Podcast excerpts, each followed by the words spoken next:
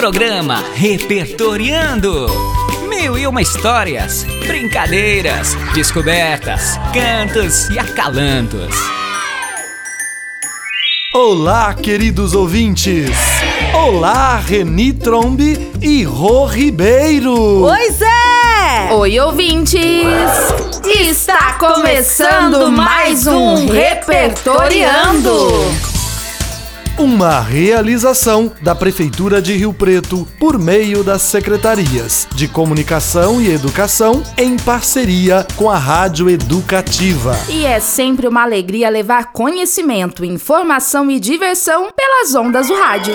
Verdade, Rô. Esse com certeza é o melhor momento do meu dia. Até porque eu ando tão estressada. Estressada? Justo você, Reni. Cadê a sua alegria que contagia? A sua marca registrada. Ai, gente, tá difícil, viu? Tô passando um perrengue com uma vizinha lá em casa. A vizinha da casa de cima, ai, eu não sei o nome dela. Mudou há pouco tempo. Enfim, a vizinha da casa 630. Muito barulho, o som sempre muito alto e eu não consigo me concentrar em nada. Tá atrapalhando até minhas aulas online. Puxa, Reni, vizinha barulhenta é fogo, né? Ai, eu vou falar com o síndico. Não dá mais. Calma, Reni. Que tal você escrever uma carta, um recado e colocar na caixa do correio da 630? Explica que você está trabalhando em casa e que o barulho te atrapalha. Provavelmente ela vai entender a sua situação. Engraçadinha você, hein, Rô? Escrever um recado para o vizinho é o que fez o Rubem Braga na crônica que eu vou ler hoje. Exatamente, Zé. Eu estudei o roteiro e também adoro o Rubem Braga. não diga, Rô. Você adora todos os autores. Verdade seja dita. É, é isso mesmo.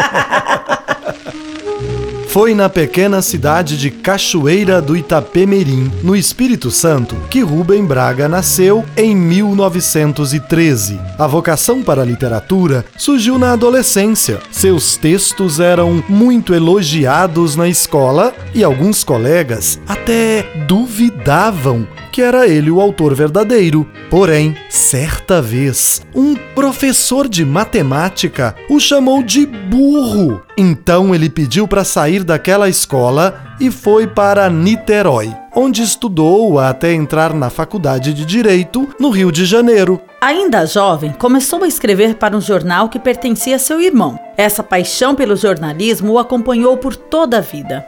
Rubem Braga costumava dizer que era, acima de tudo, profissional de imprensa. Mesmo tendo publicado ainda jovem seu primeiro livro, O Conde e o Passarinho, nunca se considerou um escritor. Certa vez, solicitado pelo amigo Fernando Sabino a fazer uma autodescrição, declarou: Sempre escrevi para ser publicado no dia seguinte. Mas o reconhecido profissional de imprensa Rubem Braga é considerado também um dos maiores escritores brasileiros. Seus escritos memoráveis são marcados pelo lirismo com que as memórias do passado se fundem às reflexões sobre a atualidade. Mesclando humor e melancolia, as suas crônicas revelam um olhar profundo sobre o ser humano. Bom, queridos Zé e Rô, agora que já apresentamos o autor para os ouvintes, podemos ir logo para a sala de leitura? Quero ver se o Rubem Braga me ajuda a resolver o problema com a vizinha barulhenta. Sala de leitura. Recado ao Senhor 903, Rubem Braga. Quem fala aqui é o homem do 1003. Recebi outro dia, consternado, a visita do zelador que me mostrou a carta em que o senhor reclama contra o barulho em meu apartamento. Recebi depois a sua própria visita pessoal. Devia ser meia-noite. E a sua veemente reclamação verbal. Devo dizer que estou desolado com tudo isso e lhe dou inteira razão. O regulamento do prédio é explícito, e se não fosse, o senhor ainda teria ao seu lado a lei e a polícia. Quem trabalha o dia inteiro tem o direito ao repouso noturno e é impossível repousar no 903 quando há vozes, passos e músicas no 1003. Ou melhor, é impossível ao 903 dormir quando o 1003 se agita, pois, como não sei o seu nome, nem o Senhor sabe o meu, ficamos reduzidos a ser dois números, dois números empilhados entre dezenas de outros. Eu, 1003, me limito a leste pelo 1005, a oeste pelo 1001 e ao sul pelo Oceano Atlântico, ao norte pelo 1004, ao alto pelo 1103 e embaixo pelo 903, que é o Senhor. Todos esses números são comportados e silenciosos. Apenas eu e o Oceano Atlântico fazemos algum ruído e funcionamos fora dos horários civis. Nós dois apenas nos agitamos e branimos ao sabor da maré, dos ventos e da lua. Prometo sinceramente adotar, depois das 22 horas de hoje em diante, um comportamento de manso lago azul. Prometo, quem vier à minha casa, ah, perdão, ao meu número, será convidado a se retirar às 21h45 e explicarei. O 903 precisa repousar das 22 horas às 7, pois às 8h15 deve deixar o 783 para tomar o 109, que o levará até o 527 de outra rua, onde trabalha na sala 305. Ah, nossa vida, vizinho, está toda numerada e reconheço que ela só pode ser tolerável quando o número não incomoda outro número, mas o respeita, ficando dentro dos limites de seus algarismos. Peço-lhe desculpas e prometo silêncio mas que me seja permitido sonhar com outra vida e outro mundo, em que um homem batesse à porta do outro e dissesse: Vizinho, são três horas da manhã e eu ouvi música em tua casa, aqui estou. E o outro respondesse: Entra, vizinho, e come do meu pão e bebe do meu vinho, aqui estamos todos a bailar e a cantar pois descobrimos que a vida é curta e a lua é bela.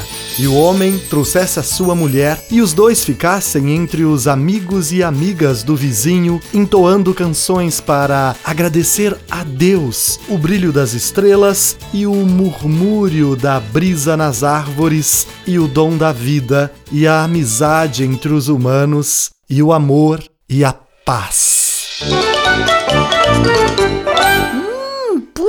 Vida! Valeu, senhor Rubem Braga! Eu estou aqui com algumas ideias para resolver o meu problema com a senhora 630. Hum, eu acho que vou fazer um pão de queijo, aquela receita que a Vanessa passou no programa dela. E vou bater na porta da vizinha, tomamos um café juntas, conversamos e. Excelente ideia, Reni. E acho que a primeira coisa é descobrir o nome dela. Não me parece muito acolhedor chamá-la de Senhora 630. Concordo, Rô, e acho inclusive que esta é uma das provocações que o Rubem Braga nos faz nesta crônica publicada em janeiro de 1953 e que se apresenta ainda mais atual nos dias de hoje, onde muitas vezes somos reduzidos a alguns algarismos. Olha, pensando bem, são muitos números, viu? Ó, os números dos nossos documentos pessoais: RG e CPF, da carteira de trabalho, número da matrícula da escola, número da sala de aula, número na chamada da classe, da senha do banco, da nossa casa ou apartamento, do CEP do nosso bairro. Meu Deus, quantas sequências numéricas nós temos, hein?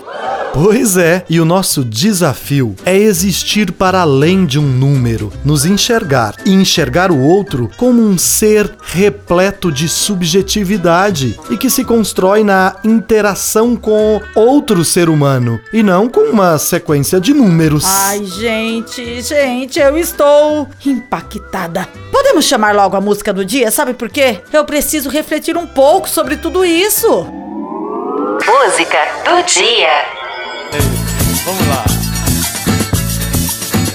Meus amigos, essa noite eu tive uma alucinação. Sonhei com um bando de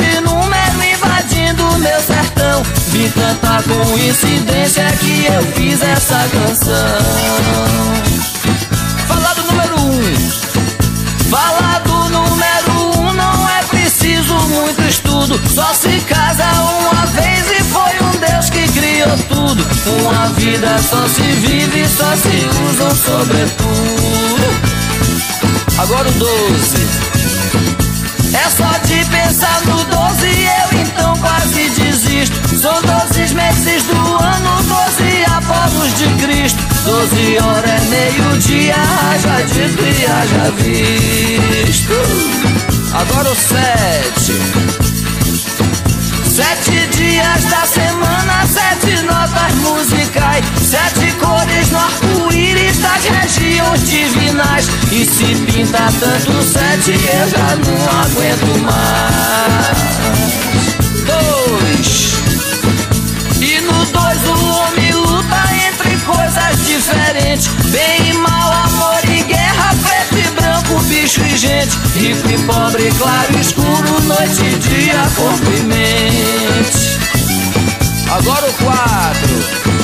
E o quatro é importante, quatro ponto cardial, quatro estação do ano, quatro pé tem o animal, quatro pernas tem a mesa, quatro dias o carnaval.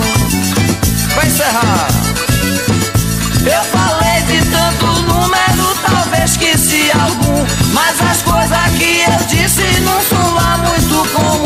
Quem souber que conte outra ou que fique sem nenhum. E quem souber que conte outra, ou que fique sem nenhum. Eu sei! Número 66. Hum? É, 66 episódios do Repertoriando! Ah, muito bom, Zé. Agora é minha vez, agora é minha vez. 1976. Nossa! Foi longe agora, Reni! Sim!